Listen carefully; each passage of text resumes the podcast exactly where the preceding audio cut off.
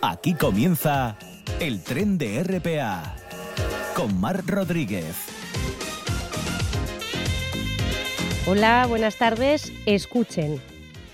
Por la vía pasa el tren, por la carretera el coche y por tu cara bonita pasa la luna de noche, pasa la luna de noche.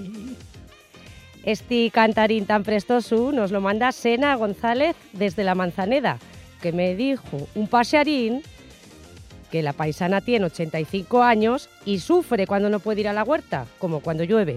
Sena, mandamoste un besín muy gordo desde el tren.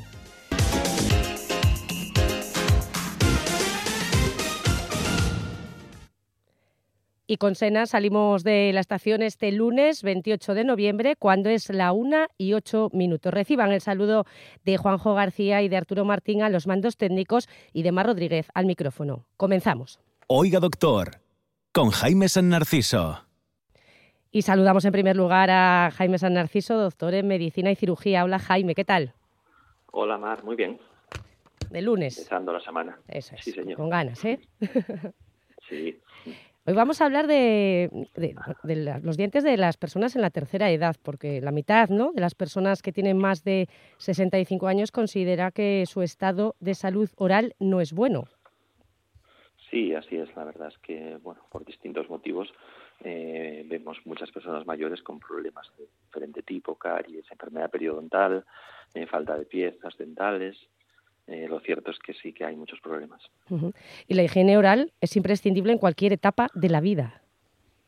Eh, sí, eh, sabemos que los dientes hay que limpiarlos con pasta florada por lo menos dos veces al día, mañana y noche mínimo, que un buen cepillado dura dos minutos con cepillo manual o eléctrico, que también hay que limpiar entre los dientes con los cepillos específicos eh, interdentales o con la seda dental y bueno, pues que a veces también recomendamos algún enjuague, pero solamente cuando nos lo, nos lo indican, ¿no? el tipo que necesitemos, pero lo principal siempre es el cepillado. Hay que cuidar bien la higiene oral porque es la manera de que de, bueno, no tengamos problemas importantes. Y luego si tenemos también una prótesis removible, pues hay que retirarla y limpiarla correctamente cada vez que comamos. A partir de esta edad, de los bueno 65, 70 años, hay cambios en la boca que, que puede eh, terminar en problemas como boca seca, lo que llamamos erostomía, pérdida de dentaries, caries, enfermedad periodontal y también el cáncer oral, del que hay más de 5.000 casos al año. Pero es importante y podemos conseguir una buena salud bucodental toda la vida. Y como en todas las etapas hay que visitar al dentista, ¿verdad? Con frecuencia para prevenir y para mejorar nuestra salud bucodental. Sí, las visitas periódicas al dentista son fundamentales para cualquier persona y más en los mayores. Hay que detectar caries, infecciones, enfermedad periodontal, lesiones precancerosas o cáncer y también se valoran los tratamientos que necesitamos. Eh, hay que también tenemos que explorar nuestra propia boca si vemos que tenemos una úlcera de más de dos semanas sin curar o la presencia de manchas blancas o rojas en las encías, en las mucosas eh, o molestias al tragar, eh, hay que pedir cita pronto al dentista porque podemos conservar, eh, debemos conservar nuestros dientes. Jaime, ¿es posible esto que dices, conservar los dientes y las encías siempre en buen estado? Sí, los dientes pueden durar eh, toda la vida con unos hábitos buenos de, de higiene y con esas visitas frecuentes. Cuando vemos, por ejemplo, muchas caries en un- una persona mayor, hay que sospechar un cuadro de boca seca por algún, por algún motivo, diabetes o medicación que esté eh, provocándolo, o una disminución del cepillado, porque a veces también pues, se descuida la boca en, personas, en las personas de, edad. Las caries también son diferentes en personas mayores, son más eh, las de la raíz, eh, son muy frecuentes y la principal causa de pérdida de dientes son las enfermedades de las encías, en donde se produce una inflamación de la encía o lo que es peor ya una pérdida de hueso eh, que rodea los dientes y esto hay que tratarlo. Eh, la boca seca, como decimos, esa disminución de saliva hace que a los dientes les cueste más luchar contra la caries y también a veces son frecuentes las candidiasis, las infecciones por hongos, que son eh, debidas a veces a las prótesis o a una bajada de defensas. Normalmente son unas películas blancas que se desprenden al raspar la lengua y, y queda también muchas veces pues eh, rojizo el paladar, rojiza la lengua también. Y que en usuarios, en personas que llevan prótesis de quitar y poner son bastante habituales. Y hay que recordar, ¿verdad? Muy importante que la salud del cuerpo empieza en la boca. Sí, hay muchos eh, problemas de la boca que se relacionan, como decimos, con la diabetes, también mm. con enfermedades cardiovasculares, cerebrales, como los ictus o el Alzheimer, eh, respiratorias. Eh, muchas veces las neumonías pues, se producen por no masticar bien, por, por aspiración, es decir, por, por no tragar correctamente. si tenemos una, una boca que esté sana y tenemos un estilo de vida saludable, pues tendremos una mejor salud general. Recordar evitar el consumo de alcohol y de tabaco. Eh, también pues saber eso que la diabetes tiene mucha relación con las encías y que tiene una relación de dos direcciones, es decir, si, si tenemos problemas en las encías puede haberlos también en, las diabetes, en la diabetes y, al revés también y eso que los problemas de infección, de inflamación en la boca, saber que tienen, pueden tener consecuencias para la salud general, sobre todo las enfermedades cardiovasculares. Una mala salud en la boca puede lanzar bacterias al torrente circulatorio y favorecer que, aparezcan problemas cardiovasculares, cerebrales, como también el ictus, incluso renales. Es decir, muchos problemas eh, nacen y empiezan en la boca. Sí, no es moco de pavo. Y luego también bueno, hay que recordar la importancia de reponer los dientes por salud, pero también para volver a sonreír, ¿no? Sí, porque el que nos falten dientes afecta la calidad de vida ¿eh? y, de las personas mayores y tiene solución. Podemos recuperar la función y, claro, como dices, también la estética completa de la boca. Hay diferentes opciones que el dentista en cada caso pues va a recomendar. Y, claro, las caries, las, enfermedades de las encías pueden hacer que perdamos dientes. Para reponerlos hay varias soluciones, como decimos, pueden ser mediante implantes, implantes o con tratamientos de prótesis, que puede ser bien fija o removible de quitar y poner. El dentista siempre debe informar cuál es la, mejor solución para la boca de, cada uno. Mm.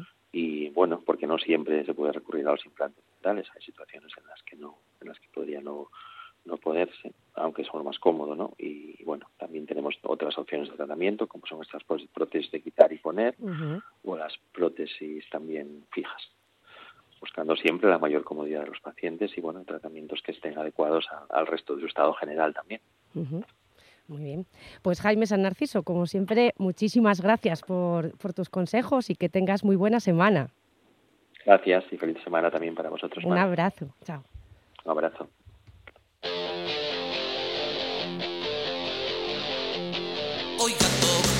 Oiga, doctora. Con Teresa Rodríguez.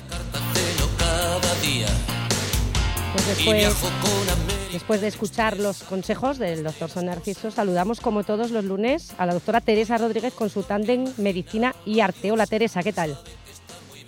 Muy bien, muy bien. Aquí escuchando atentamente y tratando de acordarme de qué me suena ese cantarín de la entrada. Ah, ¿sí? ¿Te suena? Mm, sí. Mm. Y además parece que va a costar mejorar esa intervención. Serás tú el pasearín ¿eh? que nos dijo eso de Sena, a lo mejor. Sí, sí, no sé, igual, igual. bueno, Teresa, hoy en, nuestro Oiga Doctora vas a hablarnos de una pandemia que duró siglos, ¿verdad? Sí. Hoy voy a hablar de la tuberculosis. La tuberculosis, que se conoció como el mal del siglo XIX, y lo haré a partir de una pintura de Alice Neal, una artista americana del siglo XX titulado así Tuberculosis en Harlem y luego alguna que otra obra pictórica. Pero ya que vamos en el tren, voy a empezar con una referencia a esta enfermedad que tiene que ver con el ferrocarril. ¿Qué te parece? Hombre, pues estupendo. Cuéntanos, cuéntanos. Pues mira, resulta que las antiguas compañías ferroviarias y después Renfe recogieron en las memorias anuales de sus servicios sanitarios toda la información relativa a la lucha mantenida contra las enfermedades infectocontagiosas, entre las que destacó la tuberculosis hasta la década de los 70, cuando las menciones concretas a la misma fueron desapareciendo al disminuir la incidencia de la enfermedad. ¿Y qué recogían concretamente estas memorias?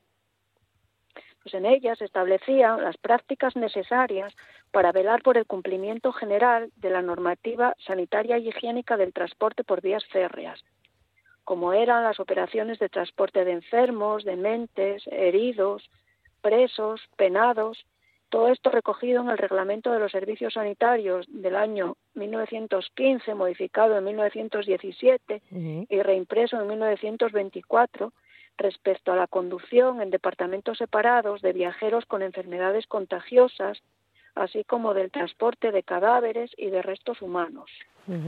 O sea, que el tren tuvo un papel destacado en los sanitarios. Corrígeme si me equivoco, creo que, que, de hecho existió un servicio ambulante que se empleó en, en, determinadas zonas con focos endémicos, donde no había acceso a servicios médico-hospitalarios, ¿no? que se realizaban visitas a los ferroviarios y a sus familias en puntos cercanos ¿no? a donde vivían, se hacían reconocimientos médicos periódicos y esto permitía detectar focos de infección como los de la tuberculosis. Sí, sí, sí, así fue, así fue, sí, sí. Sí, bueno, pero sigamos bueno, vamos con, a seguir con, sí. con, la tuberculosis. Tuberculosis que también se llamaba peste blanca y se llamaba así por la gran palidez de los afectados. Uh -huh. Y también el, el, nombre primitivo de todos, que fue tisis, que significa un deterioro físico progresivo. Uh -huh. pues, pues esta enfermedad está causada por el Mycobacterium tuberculosis, que también se llamó bacilo de Koch, en honor a su descubridor, Robert Koch, que es, fue un médico y microbiólogo alemán que lo identificó y lo aisló en 1882 uh -huh. y es una de las enfermedades infecciosas más antiguas conocidas por la humanidad. Y afecta, sobre todo afecta al pulmón, pero también puede afectar a los huesos, sobre todo a la columna vertebral, entonces se recibe el nombre de mal de Pop, uh -huh. Al aparato genitourinario e incluso puede llegar a la sangre y recibe el nombre entonces de tuberculosis miliar. Madre mía. Y se descubrió en, en 1882, pero ¿cuándo llegó algún remedio efectivo? Pues después del trascendental descubrimiento del bacilo pasarían más de 50 años para hallar medicamentos efectivos contra el mismo. Uh -huh. En esta época las señas de identidad de la tuberculosis eran las manchas delatoras de sangre en los pañuelos, porque los enfermos tosían y expectoraban sangre, la palidez sepulcral, uh -huh. la fiebre y la sudoración nocturna y una sofocación agobiante que dificultaba la respiración. Uh -huh. uh. Pero la enfermedad ya se conocía antes, ¿no? Eso sí. El origen de la enfermedad, sí, sí, se pierde en la noche de los tiempos, como se suele decir. Sí. Se cree que ya existía hace 15.000 años la tuberculosis bovina, y que pasó al humano cuando éste domesticó a los animales. Uh -huh. Porque se encontraron signos de enfermedad en restos óseos del Neolítico y en momias egipcias fechadas entre el 3000 y el 2400 años antes de Cristo. Y los primeros testimonios escritos se encuentran en la India y en China, datados de eh, entre 3.300 y 2.300 antes de Cristo. Casi nada. Egip egipcios, griegos y romanos ya conocían la tisis, que es como uh -huh. se conoció la tuberculosis. Y el médico griego Hipócrates y el romano Galeno ya sugerían la naturaleza contagiosa de la enfermedad y sus propuestas terapéuticas, que eran el reposo, antitusígenos, gárgaras de ácido tánico y miel uh -huh. y una dieta rica, y esta manera de tratar ya se mantuvo durante siglos, con, concretamente hasta el siglo XX. Sugerían entonces que era contagiosa, pero no lo sabían a ciencia cierta. No, no fue, no fue hasta finales del siglo XIX, cuando un médico francés llamado Villemin confirmó la contagiabilidad de la tuberculosis al demostrar el contagio inoculando material purulento a conejos y luego unos años después, en 1882, el médico prusiano Robert Koch fue el que descubrió el bacilo al teñir muestras de esputo de pacientes enfermos, haciendo públicos sus resultados el 24 de marzo de, 1900, de 1882, por lo que se celebra ese día el Día Mundial de la Tuberculosis. Escucha. A ver.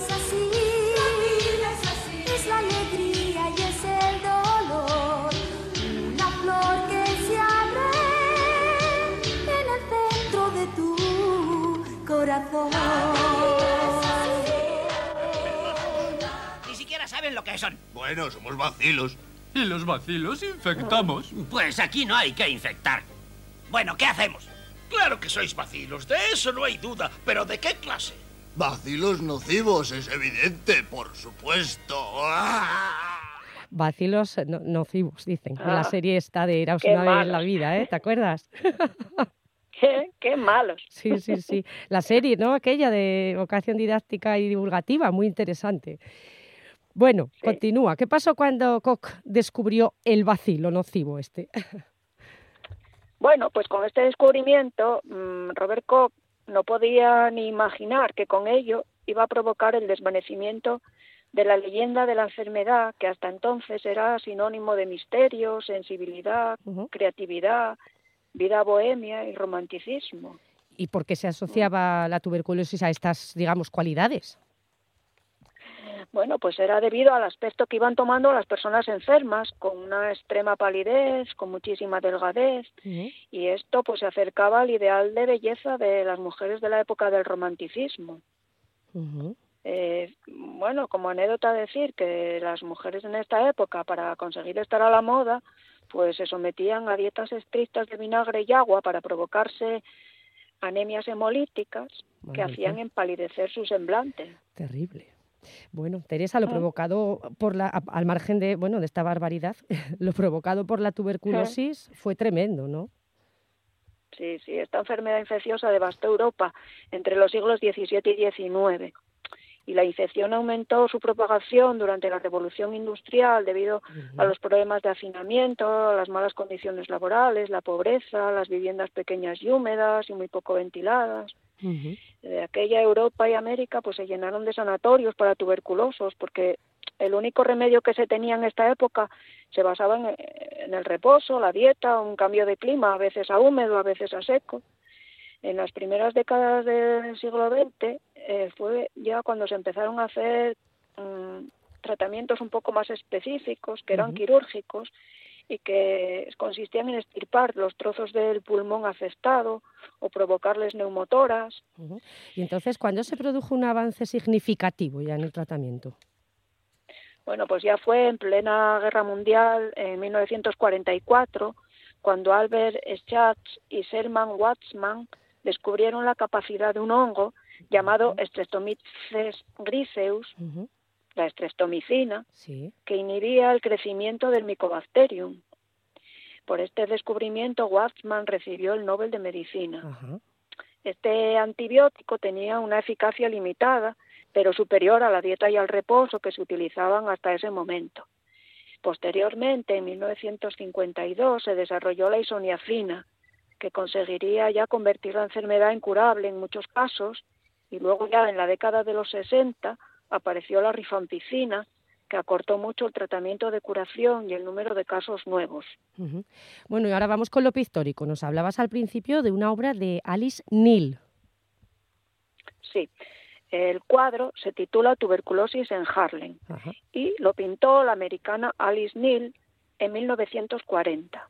En él retrata a Carlos Negrón, un joven mulato afectado por tuberculosis que presenta pues la cara propia de un tísico crónico con palidez extrema, caquéstico, es decir, prácticamente en los huesos, cansado y muy deteriorado.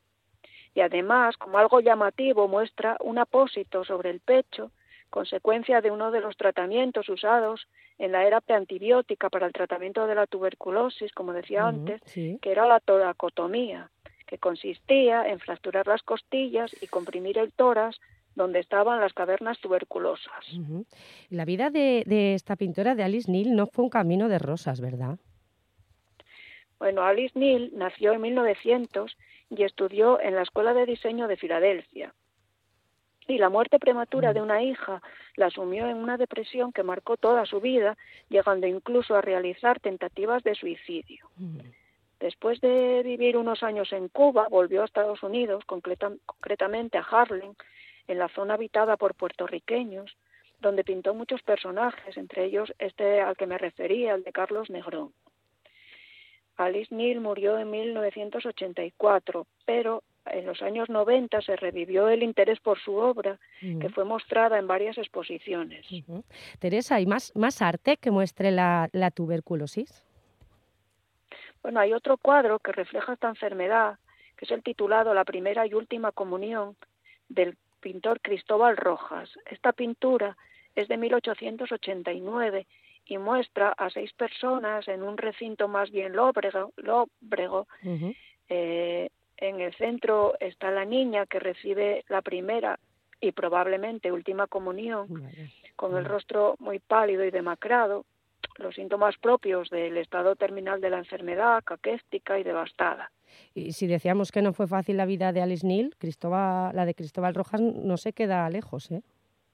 Bueno, veréis, eh, Cristóbal Rojas fue un pintor venezolano que tuvo una infancia muy pobre y gracias a una beca que consiguió con un cuadro que presentó en el centenario al nacimiento de Simón Bolívar, viajó a París y allí fue donde realizó la mayoría de su obra. En 1899 se suspendió su beca y entonces tuvo que volver a Venezuela, donde, y aquí viene lo curioso, enfermó de tuberculosis y murió ese mismo año a los 32 años de edad. Ah, o sea, que murió de la misma enfermedad que había pintado, ¿eh? Bueno, y hubo más artistas que reflejaron este mal del siglo XIX, como lo, llamaron. Danos unas pinceladillas. Bueno, sí, por ejemplo, Modigliani realizó un autorretrato mm. reflejando la propia enfermedad. Botticelli pintó la Venus, inspirado en Simonetta Vespucci, que era una cortesana veneciana que murió de tuberculosis en plena juventud. Munch pintó La niña enferma, que muestra el delicado y demacrado estado de su hermana, enferma de tuberculosis poco antes de su muerte, que aparece arropada por una mujer mientras un sacerdote acompañado de un monaguillo parece darle la extrema unción. De la Croix pintó también el aspecto enfermizo y triste de Chopin, el músico afectado de tuberculosis. O Fidelio Ponce, que pintó la obra titulada Tuberculosis, donde con colores pálidos sobre un fondo blanco crea un ambiente también lúgubre, donde resaltar el aislamiento y la tristeza de los personajes, mientras que uno de ellos posa su mano sobre una calavera, símbolo de la muerte. Bueno, pues estos. Sí, sí. Mira, Teresa, hablando de arte, esta enfermedad ha protagonizado también numerosos hitos musicales. A ver qué te parece si nos quedamos con uno para cerrar. ¿eh? La Bohème, la ópera compuesta por Puccini. Su protagonista, Mimi, es una heroína trágica que, al igual que la Violeta de, la Traviata de Verdi, vive en París, sufre tuberculosis y muere en escena. Vamos a ir escuchándola. Y con, y con este vals de Museta, concretamente, que es como se llama esta pieza, pues vamos despidiendo la sección. Teresa, muchas gracias, como siempre, por estar en el tren. Vale, muy bien, un abrazo. Un abrazo.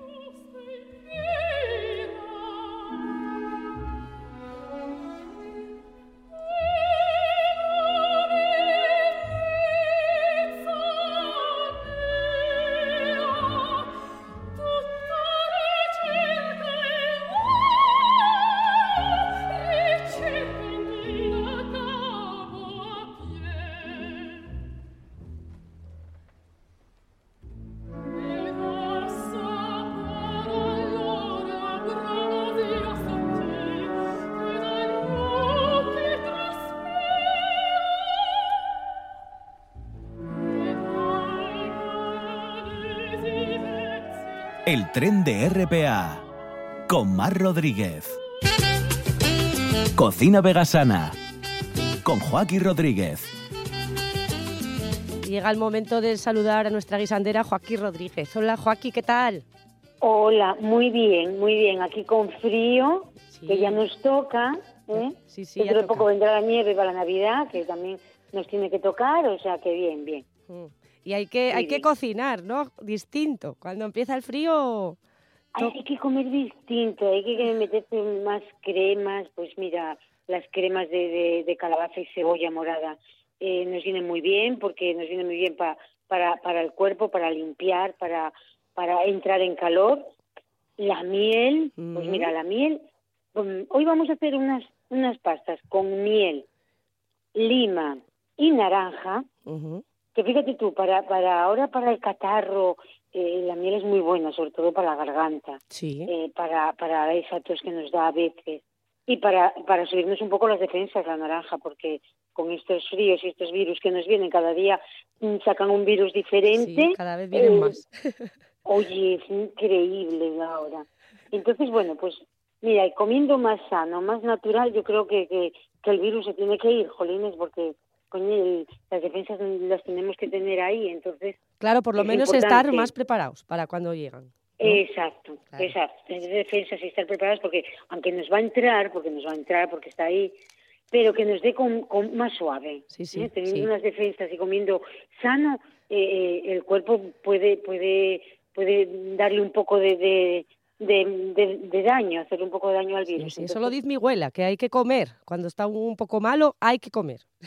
Sí, sí, sí. sí. No, ver, comer, mira, eh, eh, estamos ahora con la tontería de las dietas, de estar muchas horas sin comer. Las dietas normalmente, yo toda la vida lo oí, lo que pasa es que, bueno, ahora vienen esas nuevas tendencias a estar muchas horas sin comer. Pero, pero bueno, voy a hablar yo, que yo mm, también como, como tardo mucho en comer, porque, bueno, con el trabajo y te estás probando de aquí, probando de aquí, se Claro. te quita la gana, ¿no? Pero siempre hubo que comer cinco veces al día Sí, un poco, bien, que te alimente, que te llene, que te satisfaga un poco, pero siempre cinco veces, porque eso de meternos en la con cada 12 horas o cada 16 horas, yo no sé hasta qué punto puede ser bueno, pero bueno, ya, yo ahí no me puedo meter porque no tengo ni puñetera idea, Sí. pero bueno. Lo Yo creo que si comemos, exacto, si comemos sano, comemos cinco Mm. veces, que es lo que el cuerpo, y hacemos un poco de ejercicio, que hay que moverse, hay que Sí, sí, sí. eh, ser un poquitín alegre, pues yo creo que nos va a ir muy bien. Muy Y vamos con la receta que nos estamos liando. Vamos, vamos con esas pastas, a ver. Exacto, vamos a hacer unas pastas con miel de arce, la miel de arce es súper natural y buenísima, con un zumo de naranja ¿eh? y lima. La lima yo lo que voy a usar es la ralladura nada más, ¿vale? Vale. Podemos coger también la corteza y cortarla en tiras y secarla y freírla. Está muy buena, seca y frita, ¿eh? La, la piel de lima. Hacerlo porque está muy bueno. Y la, la masa de las pastas es súper fácil. Mira, necesitaríamos dos cucharadas de miel de arce, el zumo de dos naranjas, fijaros, dos y dos, dos naranjas. ¿eh? una cucharada de mantequilla vegetal. eh, yo la hago en pomada, ni en líquido ni dura, en pomada, de eso que podáis manejarla. Y luego la harina que queráis. ¿eh? Mm, Os salen sobre unas 15 pastas, 20 más o menos, ¿eh? no muy grandes y, y un poco gorditas. La harina es a ojo, porque depende de la harina que echemos. Yo, por ejemplo, suelo hacer la de, de harina de, de, de garbanzo, le me- eh, lleva eh, la harina de, arroz, es más glutinosa, lleva un poco menos. La harina de maíz blanco te lleva más. Una harina de trigo va así y así. Entre la harina de maíz y la harina de trigo lleva casi la misma cantidad. Entonces es a ojo, que vayamos manejando. La masa tiene que quedar eh, que cuando la cojas en, el- en la mano haga, haga unión, ¿vale? Sí, Vosotros os va a costar un poco eh, amasarla, que veis que cuesta un poco echarle un poquito más de mantequilla o una cucharada más de miel si os gusta más dulce, ¿vale? Eh, eh, la opción puede ser la que queráis. La amasamos, como digo siempre, una vez esté, la envolvemos en un poquito de fil o en una gasa que tengamos y la dejamos reposar, no en nevera, en, a temperatura ambiente. Y cuando pase 15 o 20 minutinos, la sacamos y la extendemos. ¿eh? La extendemos y vamos con un cortapastas de, eh, en triángulo, redondas, como queramos, la forma media luna, la forma que queramos. ¿vale? Yo lo que suelo hacer es, o nuez moscada, le, le echo un poco de nuez moscada cuando están ya casi moldeadas, la raspadura de, de lima a otras, a otras un poco de cacao, Ajá. rallado, a otras eh, frutos secos, la, la, la cáscara de la naranja ya frita ahí Mm, encima, sí, lo que queramos. ¿eh? La cáscara cuando ya están hechas. Una vez hecha- estén moldeadas, que ya tengas todo lo que quieras echarle encima, pues mm, no sé, el cacao blanco, el negro, los frutos secos, lo que queramos. ¿eh? Podemos incluso eh, rallar eh, naranja, manzana, que la Mm. manzana está muy rica Sí, lo que queramos. Y la metemos a horno, a horno a 160 y suelen estar sobre 10-15 minutos, va- ¿vale? Sí. Luego ya depende del horno de cada una. Pero bueno, cuando las saquéis del horno van a estar un poquito blanditas. No os preocupéis. En cuanto empiecen a coger temperatura ambiente y enfríen, van a estar ya crujientes. Ajá. Sí, sí. Que en la masa queremos meterle, qué sé yo, arroz inflado frito, unos cereales. Podemos hacerlas de mil maneras y de mil cosas. Podemos meterle fruta confitada también si queremos. Ay, qué rico, sí. Exacto. Luego ya en la masa podemos meterle lo que queramos. Podemos hacerlas solas, podemos meterle lo que queramos. Incluso eh, yo a veces le meto un plátano para amasar la masa. De esos que están maduros, lo, lo, lo, trituro bien con un tenedor, lo piso bien con un tenedor y lo hago, lo meto en la masa. Queda muy rico con el plátano, ¿vale? Hay veces que quiero meterle boniato. El boniato está buenísimo también en esa pasta. Luego ya cada una podéis hacer de varios, con unos con boniato, otros con plátano, otros solo, otros con, con, con no sé, eh, trigo sarraceno, con trigo sarraceno quedan eh, riquísimas también. Eh, la harina ya lo que queramos, porque admite cualquier cosa. Ya das cuenta que el único ingrediente que no debéis de cambiar es la miel y la naranja. Luego lo demás, la harina que queráis y los ingredientes, podéis meterle ahí lo que queráis. Bueno, la mantequilla tampoco la quitemos. Claro, la claro. Mantequilla vegetal. Son los ingredientes fijos de esa pasta. A partir de ahí... A jugar con ello, claro. A jugar con ello.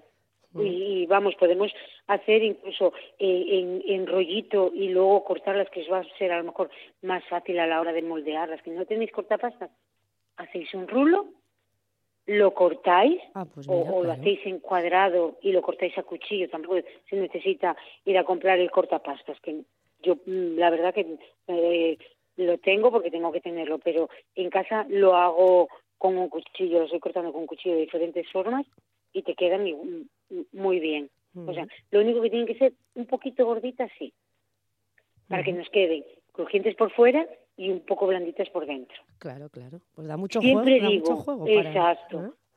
Eh, son naturales, entonces tampoco es meterlas en un tarro, en un tupper de, de, de, de, plástico, cerrarlas, no. Esas galletas no hace falta cerrarlas en ningún, es tenerlas eh, eh, en, un, eh, en un bol y gastarlas en dos días. Claro. No, no podemos tenerlas, no tienen nada de, de, de conservantes Claro. ni nada. Entonces luego ya ya no saben igual, ya nos quedan un poco más blandengotas, ya el sabor ya nos cambia, eh, cambia. Entonces, son pastas para hacer eso, para el día, para dos días como mucho, pero son tan fáciles de hacer. Incluso Claro. Puedes tener la masa hecha en la nevera, que te dura tres o cuatro días hecha la nevera, bien, eh, yo la envuelvo en filo y luego la meto en un tupper, y cuando queráis hacerlo, pues sacarla media hora o, o una hora antes de la nevera para poder Claro, claro. trabajarla. O sea, que vale más guardar la masa y luego ir haciendo ¿no? las cantidades al, al gusto de cada uno durante esos días. Perfecto. Y a, la- y a Congelarla merendar no. Congelarla no, ¿eh? porque coge agua y Claro. luego ya no nos quedan ricas. en la nevera. Pero sí guardarlas en la nevera tres o cuatro días si te duran la masa. Sí, muy bien, muy bien. O Pues sea que es súper bien, además, para una merienda, para un desayuno, para un tentempié incluso. Mira, mm, esa, esa galleta podemos hacerla también ensalada. mm, Le sí, quitamos la miel, le añadimos o aguacate o, o lino, el agua de la- del lino cocida, y podemos hacerlo ensalado. Ajá. Fíjate tú, que queremos hacer unas galletas saladas para poner encima pues un poquito de paté que tengamos, un hummus, un, un poquito de, de, de soja que, que, que tenemos macerada y la salteamos y la ponemos ahí. Fíjate tú, podemos Sí, hacer con, sí, con sí. esa pasta podemos hacer infinidad de cosas. sí, sí. La verdad que da mucho juego. Y bueno, para, Pues para sí. esta temperatura, eh, vamos, ideales y muy apetecibles. Claro, además ahora que estamos más tiempo en casa, que, que con este frío a dónde vamos a ir. Sí, sí. y pues para fíjate hacer con los peques incluso, para que se entretengan y vayan Pues, manejándose. Lo, pa- lo pasan muy bien, ¿eh? Ellos con la masa, todo lo que sea Claro. Eh, trabajar con masa, yo creo que todos los niños le, le, le encanta. Y los quitamos de las maquinitas, que tampoco pueden estar todo el día con la maquinita en la mano. Eso, muy bien. Uy, me estoy metiendo con muchas cosas. Me van a matar. No, me van no, a no, matar. Pero bueno, yo creo que sí, que tenemos que darle otra aliciente a los niños en vez de tenerlos todos los días con, Sí, con- sí, sí. que pueden estar con las máquinas. Mis hijos también crecieron con, con las máquinas. Pero yo creo que de vez en cuando esa mente tiene que ser un poco más Co- Cosas más y- manuales y claro. Y, y sí, lo que hacíamos lo que hacíamos Antes, hace años sí. que, que jugábamos y nos divertíamos salíamos a, a- abajo a jugar pues eso a juegos eh, de toda la vida al pañuelo a, a- a la pata coja a un montón de cosas yo hablaba con unos tíos aquí que estaba sentados en una mesa con una maquinita y digo yo, jolín, mira, jugar a esto, a esto. Y se quedaban mirando conmigo diciendo, y esta loca que me está contando. Pero bueno, es, es, así, ¿qué vamos a hacer? Bueno, Joaquín. Generación. Sí, lo sé, lo sé. Pues, sí. Que, que, vamos a recordar a los oyentes que estás en el Cordial en Oviedo con recetas veganas y también no veganas para que pueda ir todo el mundo. Para, para todo el mundo, sí. Aquí estamos, el teléfono es 665-867973 y venir con reserva porque normalmente la gente que viene sin reserva al final tiene que dar la vuelta y es una pena, me fastidia un montón. Claro. Entonces, y conviene siempre reservar porque tampoco es que tengamos un mogollón de sitio y por semana está más poquito, pero bueno, a partir del jueves hasta el domingo, la mejor, mejor reservar, por si acaso, sí, sí siempre mejor conviene. reservar para tener tu mesa ahí y, y no hay problema. Muy bien. Pues Joaquín, muchas gracias, como siempre. Gracias a vosotros. un, un abrazo, un abrazo muy fuerte. Hasta luego. Ruralistas.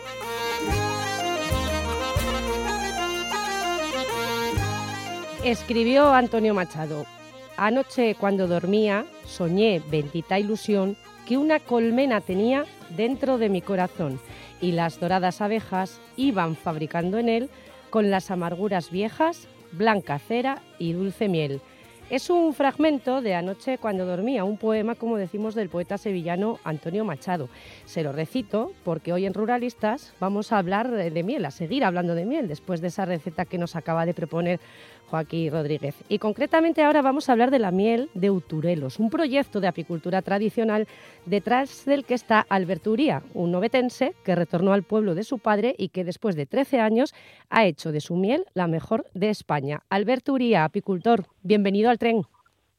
¿Qué tal? Buenos días. Muy buenas. Enhorabuena lo primero por ese premio, ¿eh? que fuisteis los ganadores entre 12 mieles nacionales que se presentaron. Bueno, sí, muchas gracias. No, se presentaron casi 100. Casi 100. Eh, entre 12 fue, entre 12 fue la, la final, pero Ajá. sí, nada, muchas gracias. ¿Qué supone para, para vosotros este premio? Bueno, supone de alguna manera un reconocimiento eh, agradable de siempre de, de, recibir y bueno, también un, un, un refuerzo no positivo de, de, de, que bueno de que estamos en, haciendo bien las cosas. Uh -huh. El primer tarro de miel que, que, envasasteis, si no me equivoco, fue en 2009, ¿no?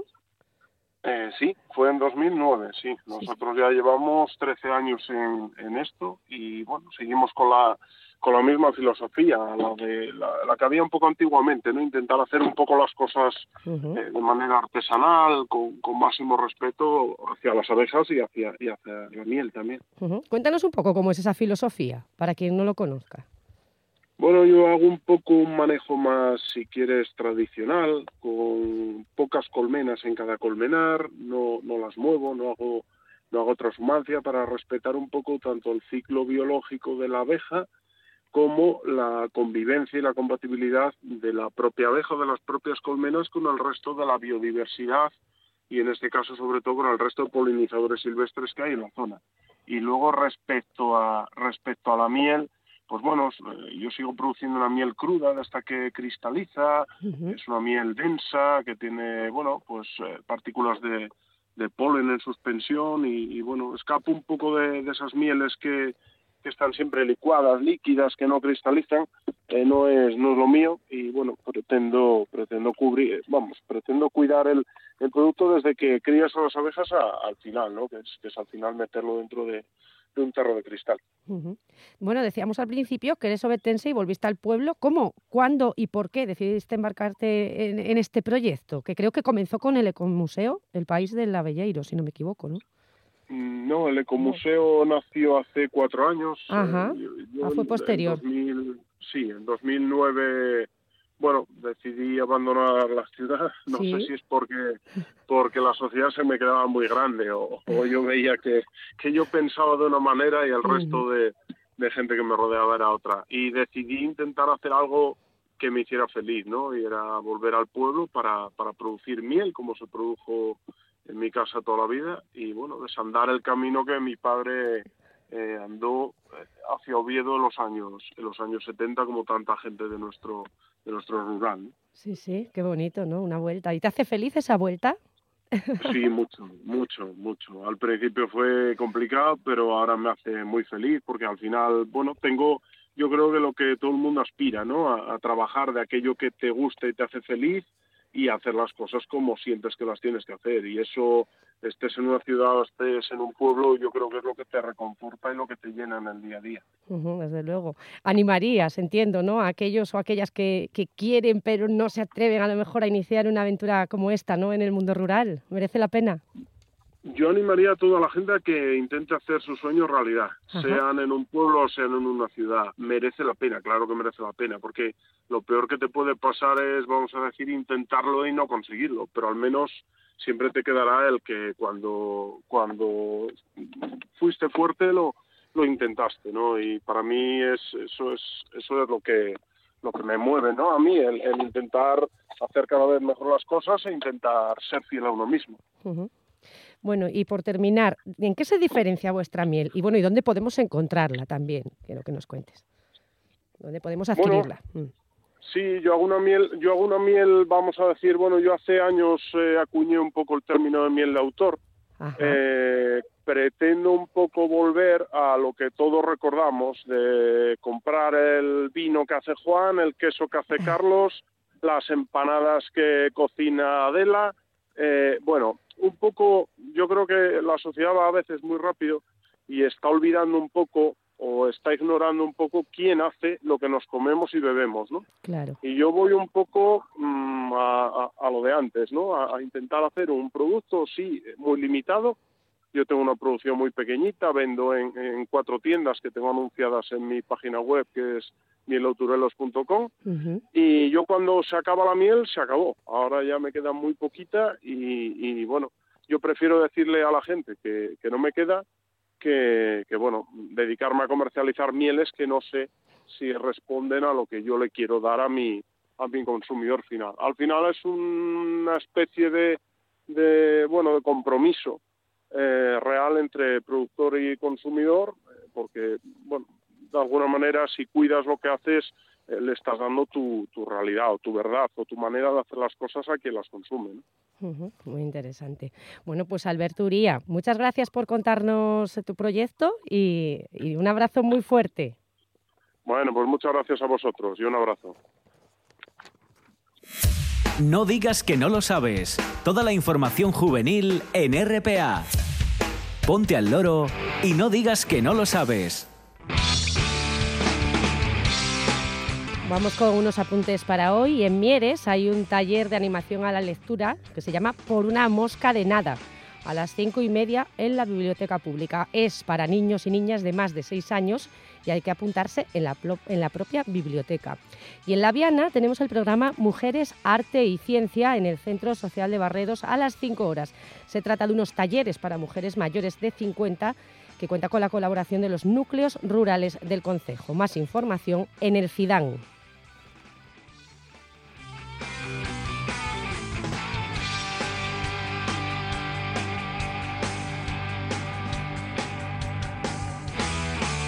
No digas que no lo sabes. Toda la información juvenil en RPA. No pierdas el tren, ponte al loro y luego no digas que no lo sabes. Un espacio que patrocinan las oficinas de Sama del Langreo, San Martín del Rey Aurelio, La Viana, Mieres, Ayer y Lena. Con la colaboración del Principado de Asturias. Este lunes aquí en RPA a partir de las 4 de la tarde tendremos a Edu Galán, autor de La Máscara Moral, que se pregunta por qué la impostura se ha convertido en un valor de mercado. Bueno, buscaremos la respuesta con Edu y también eh, la buscarán nuestras tertulianas y tertulianos que están preparados y preparadas como siempre para pensar en voz alta. Tendremos a Pedro Menéndez con los mejores compañeros y compañeras literarios y Carlota Suárez con su show de radio y literatura.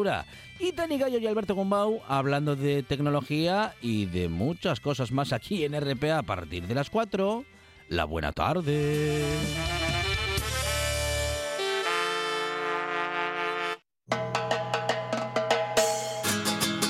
Volando voy, volando vengo, Volando voy, volando vengo.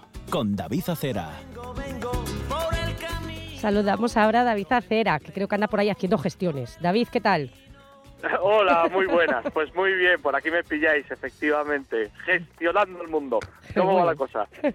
Pues muy bien, aquí ya estamos más recuperadas y con ganas de afrontar la semana. Muy bien.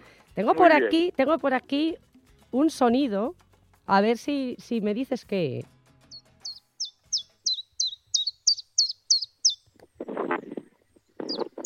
David, Pues no me quiero equivocar, pero yo creo que eso puede ser el reyezuelo listado o qué. pues pues yo creo que es el mosquitero. El mosquitero, vale, el mosquitero Eh, común que que hablábamos pillo, la semana ¿eh? pasada de. Hombre, vamos, claro que me pillas. Eh, yo soy, bueno, pues fundamentalmente un divulgador, pero sí, sí. Eh, sí que como, como habíamos comentado, que igual comentábamos algo del, reye, del reyezuelo, sí que tiene Sí. un sonido ligeramente parecido, aunque bastante más agudo y alto. Sí. Lo que pasa es que estaba aquí también en la calle oyéndolo, pues efectivamente hemos hablado la semana pasada de la grandísima entrada que hay de mosquitero común en, Mi- en nuestra el región. reyezuelo. Ahora el reyezuelo ver. creo que está. A ver, a ver, a ver. A ver. Sí, más, más agudo. Lo oigo escasamente porque me pillas Claro, por es la que calle. con el teléfono. Pero bueno, sí, bueno, estamos cuéntanos. hablando tanto en el caso del mosquitero como del reyezuelo de aves de muy pequeña o porte. De mosquitero estamos teniendo una grandísima entrada de miles de ejemplares que, que están en pleno proceso de migración. Y del reyezuelo lo hablaba contigo antes porque Sí. me pilláis en pleno proceso de presentación de mi último libro que se llama ¿Por qué los pájaros no tienen rey? Y es un libro que nos permite acercarnos a un montón de especies, conocer un montón de aves y que está especialmente dedicado al más pequeño de los pajarillos europeos, que no es otro que el reyezuelo listado. Lo podemos encontrar en casi cualquier eh, jardín, parque, en nuestra cercanía, en la mitad norte peninsular, es decir, en el sur es bastante menos habitual. y de hecho el libro acaba con una foto que yo le tiré a uno en el campo San Francisco, eh, justo al lado de, mm, de la archiconocida estatua de, de Mafalda, que por allí Sí. suele haber siempre una, una, pareji- una parejina. Bueno, digo esto, no me vayáis ahí a, tox- a tosigarlos, que no se suele decir tampoco exactamente las localizaciones. Aunque ya os digo que es un pájaro bastante, bastante habitual, el más pequeño de los pájaros. Y bueno, pues nada, en mi libro lo que estoy es, de alguna manera, acercándome a este pajarillo a través de una fábula de Sopo que he reescrito y que habla de, bueno, pues de cosas que están siempre muy presentes en las fábulas, como eh, por un lado la inteligencia vence a la fuerza bruta, que ese es el original de Sopo, y yo al final le añado una reflexión bastante importante en torno a la libertad, en torno a la autoridad y a la desobediencia de la misma, un montón de principios que creo que son muy importantes para las nuevas generaciones, ¿no? Porque a mí me, me asustaba y me preocupaba un poco, ¿no? Cuando hace unos meses y más allá de la opinión que tenga cada una, se banalizaba el término de libertad y decía, bueno, porque al Sí. final la libertad es poder ir a tomarse una caña o poder Sí. elegir entre, entre dos marcas distintas de yogures. Eso no tiene nada que ver con el consenso que hasta ahora hemos venido desarrollando en torno a la libertad.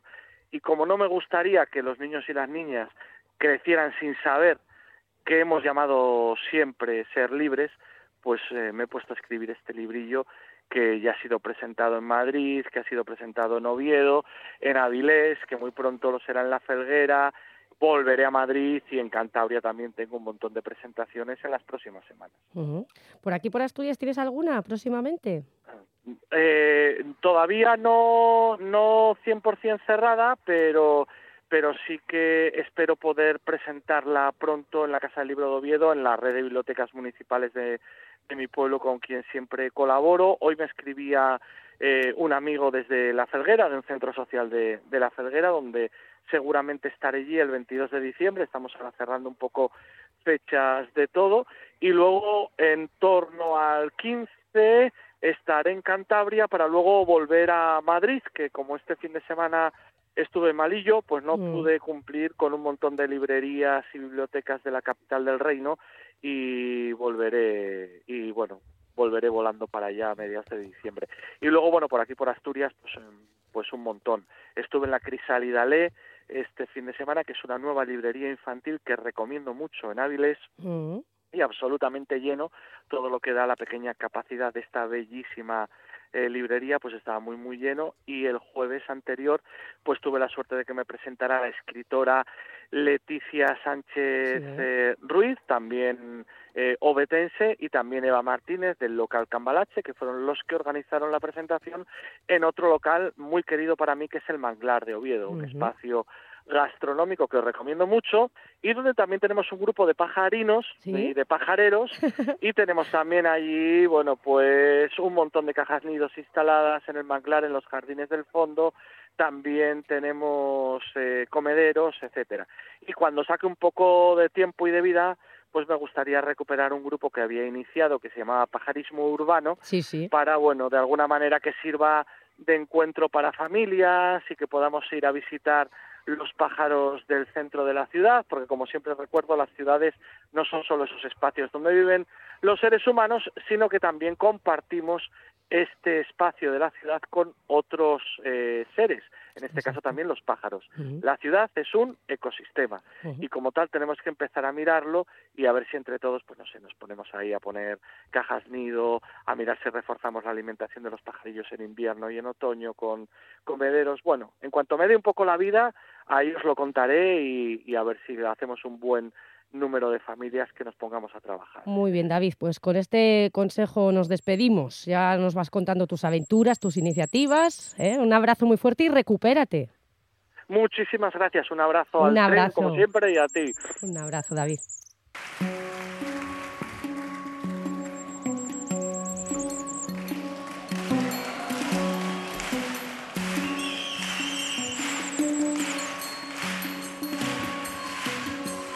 Por si el tiempo me arrastra.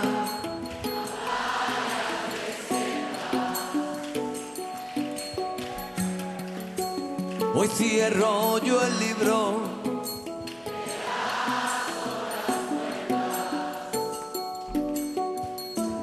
Hago pájaros de barro.